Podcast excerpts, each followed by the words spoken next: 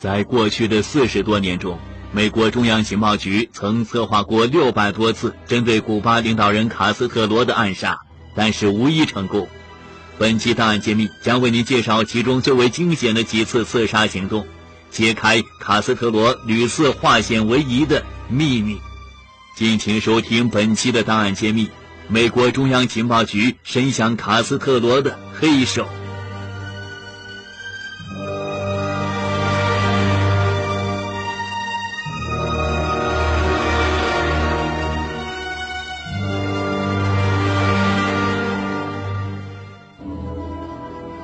一九六零年，很多国家和私人企业都和古巴政府达成和解，但是美国和巴卡蒂公司却没有。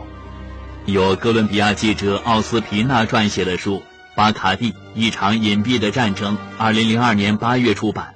在书中披露，上世纪六十年代，当时巴卡蒂的掌门人已故的琼波奇曾计划炸毁古巴的炼油厂，希望能造成混乱，从而达到颠覆古巴政府的目的。波奇的计划和他打算使用的一架轰炸机的照片，后来被《纽约时报》披露出来。炸毁古巴炼油厂的企图最后没能得逞。然而，更为精心策划的暗杀阴谋还在后头。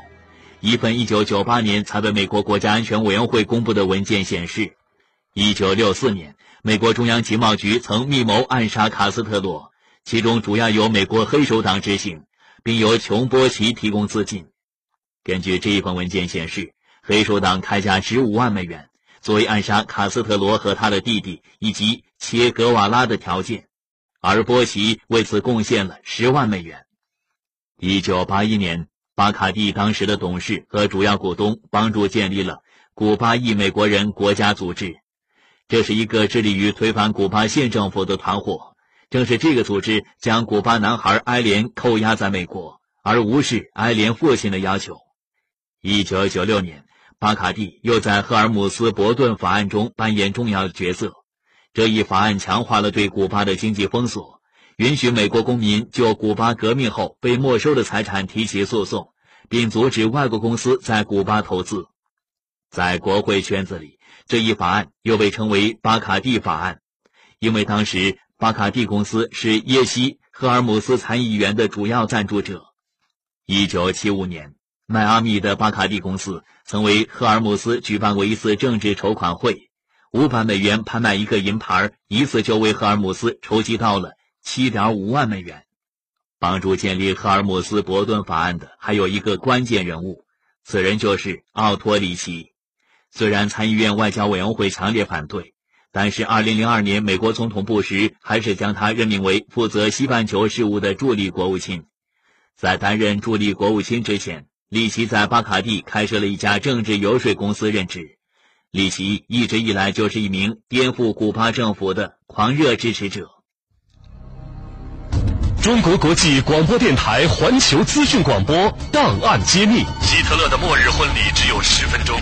中央情报局一次又一次将黑手伸向卡斯特罗。中国国际广播电台环球资讯广播档案揭秘。集中为您揭示鲜为人知、震撼人心的内幕故事。赫鲁晓夫秘密报告出台的前前后后，关注的是知晓历史背后的故事。美国曾经在袁世凯身上下赌注。好故事连续不断，扣心弦，天天精彩。中国国际广播电台环球资讯广播档案揭秘，关注档案揭秘，知晓历史背后的故事。我是主持人苏晨。档案揭秘的播出时间是每周一到周六下午一点三十分和晚上八点三十分，每周日上午八点、下午一点，欢迎继续收听。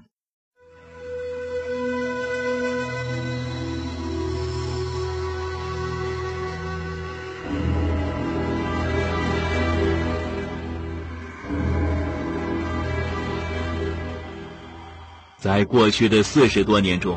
美国中央情报局曾策划过六百多次针对古巴领导人卡斯特罗的暗杀，但是无一成功。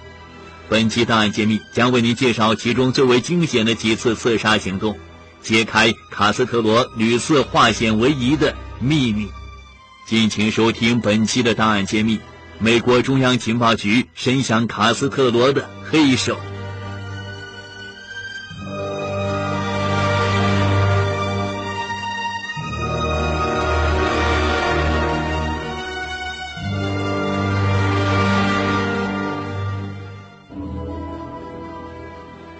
二零零零年十一月中旬，巴拿马首都一片忙碌的景象。再过几天，这里将会举行第十届伊比利亚美洲国家首脑会议。为了这次峰会，东道主巴拿马做了精心准备。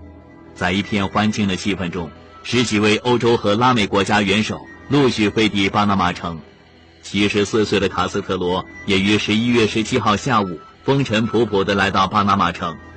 然而，就在这欢乐忙碌的气氛背后，一场由美国中情局策划的暗杀卡斯特罗的阴谋正在紧锣密鼓地进行着。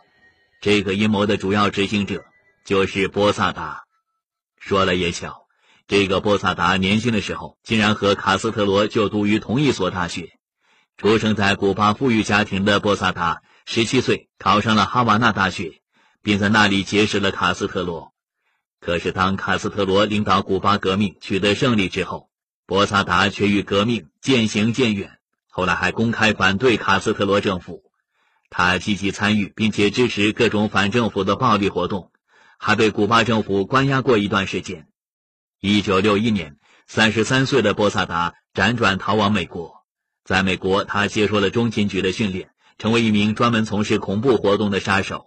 并且参与了一系列针对古巴的破坏和爆炸活动，其中最为著名的一次是他于1976年策划的巴巴多斯机场针对一架古巴民航班机的爆炸案。当时机上有73人全部遇难，为此他蹲了八年监狱。不过，他多次参与暗杀卡斯特罗的行动，却从来没有获得成功过。人类的历史。绝不会因为年代久远而失去生命。它的鲜活，只要拂去档案上厚厚的尘土，依旧能让世界震惊。秘密就在这一刻揭示。中国国际广播电台环球资讯广播档案揭秘。博萨达的心里暗暗的憋着劲儿，卡斯特罗。你屡次从我的手里逃脱，这次我绝不会放过你，一定要让你命归西天。在峰会开幕前夕，这个老牌特务持着萨尔瓦多护照，同另外三名助手一起潜入巴拿马，藏身在离会场不远的一家饭店，开始策划谋杀卡斯特罗的阴谋。可是，会场的安检措施十分严密，他们根本就无机可乘。后来，博萨达打听到。在峰会结束之后，卡斯特罗将应邀到巴拿马大学演讲。他立刻和同伙前往巴拿马大学，在大学大礼堂讲台附近悄悄安放了八公斤的 C 四军用炸药。随后，他们又赶到机场，在地下也埋下了爆炸物。波萨达准备，一旦大学阴谋失败，就在卡斯特罗回国登机的时候，在机场引爆炸药，把他炸死。波萨达得意地对同伙说。这一下就双保险了，卡斯特罗休想再回古巴。就在波萨达觉得万无一失的时候，他们的行踪却早已被古巴内务部提前派到巴拿马的特工监视到了。正所谓魔高一尺，道高一丈，古巴政府及时将掌握的情报通报给巴警方。二零零零年十一月十七日下午，卡斯特罗抵达下榻的旅馆后不久，就立刻举行新闻发布会。他当场出示了波萨达的照片，并向媒体披露说，美国反古组织资助指挥的一伙恐怖分子已经潜入巴拿马，目标就是要暗杀我。这一爆炸性的消息令全场记者大吃一惊。与此同时，巴警方突袭了波萨达藏身的饭店，将正做着黄粱美梦的波萨达一伙全部擒获。随后。巴警方在波萨达的司机那里发现了塑料爆炸物和一张巴拿马大学的地图。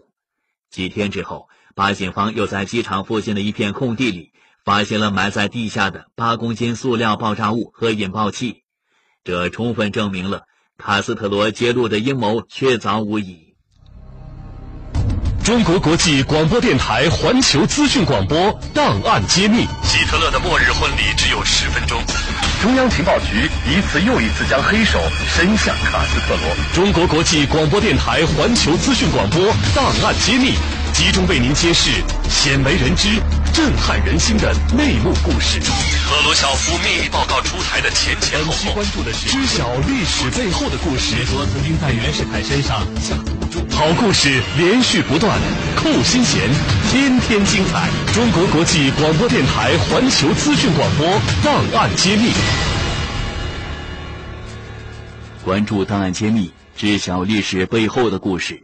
我是主持人苏晨。档案揭秘的播出时间是每周一到周六下午一点三十分和晚上八点三十分，每周日上午八点、下午一点。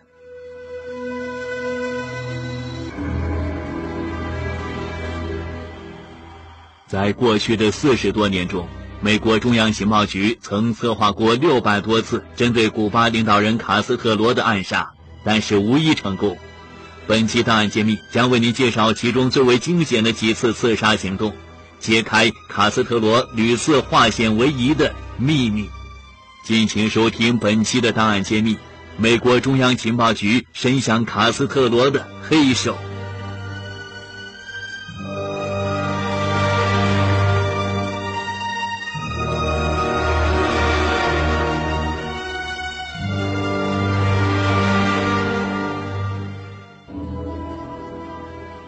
几年来，巴拿马一直拒绝古巴提出的对波萨达的引渡要求。二零零四年八月，波萨达被准备卸任的亲美总统特赦，这直接导致了古巴与巴拿马两国关系恶化。在获释之后，波萨达在一个所谓的“消失计划”安排下，迅速离开了巴拿马。今年年初，他潜入美国，向美国政府申请政治避难。如今，美国国内一边倒的呼吁应将波萨达逮捕或者驱逐出境，而包括萨尔瓦多在内的一些拉美国家却拒绝接受他，博萨达也成了美国手中烫手的山芋。人类的历史绝不会因为年代久远而失去生命，它的鲜活只要拂去档案上厚厚的尘土，依旧能让世界震惊。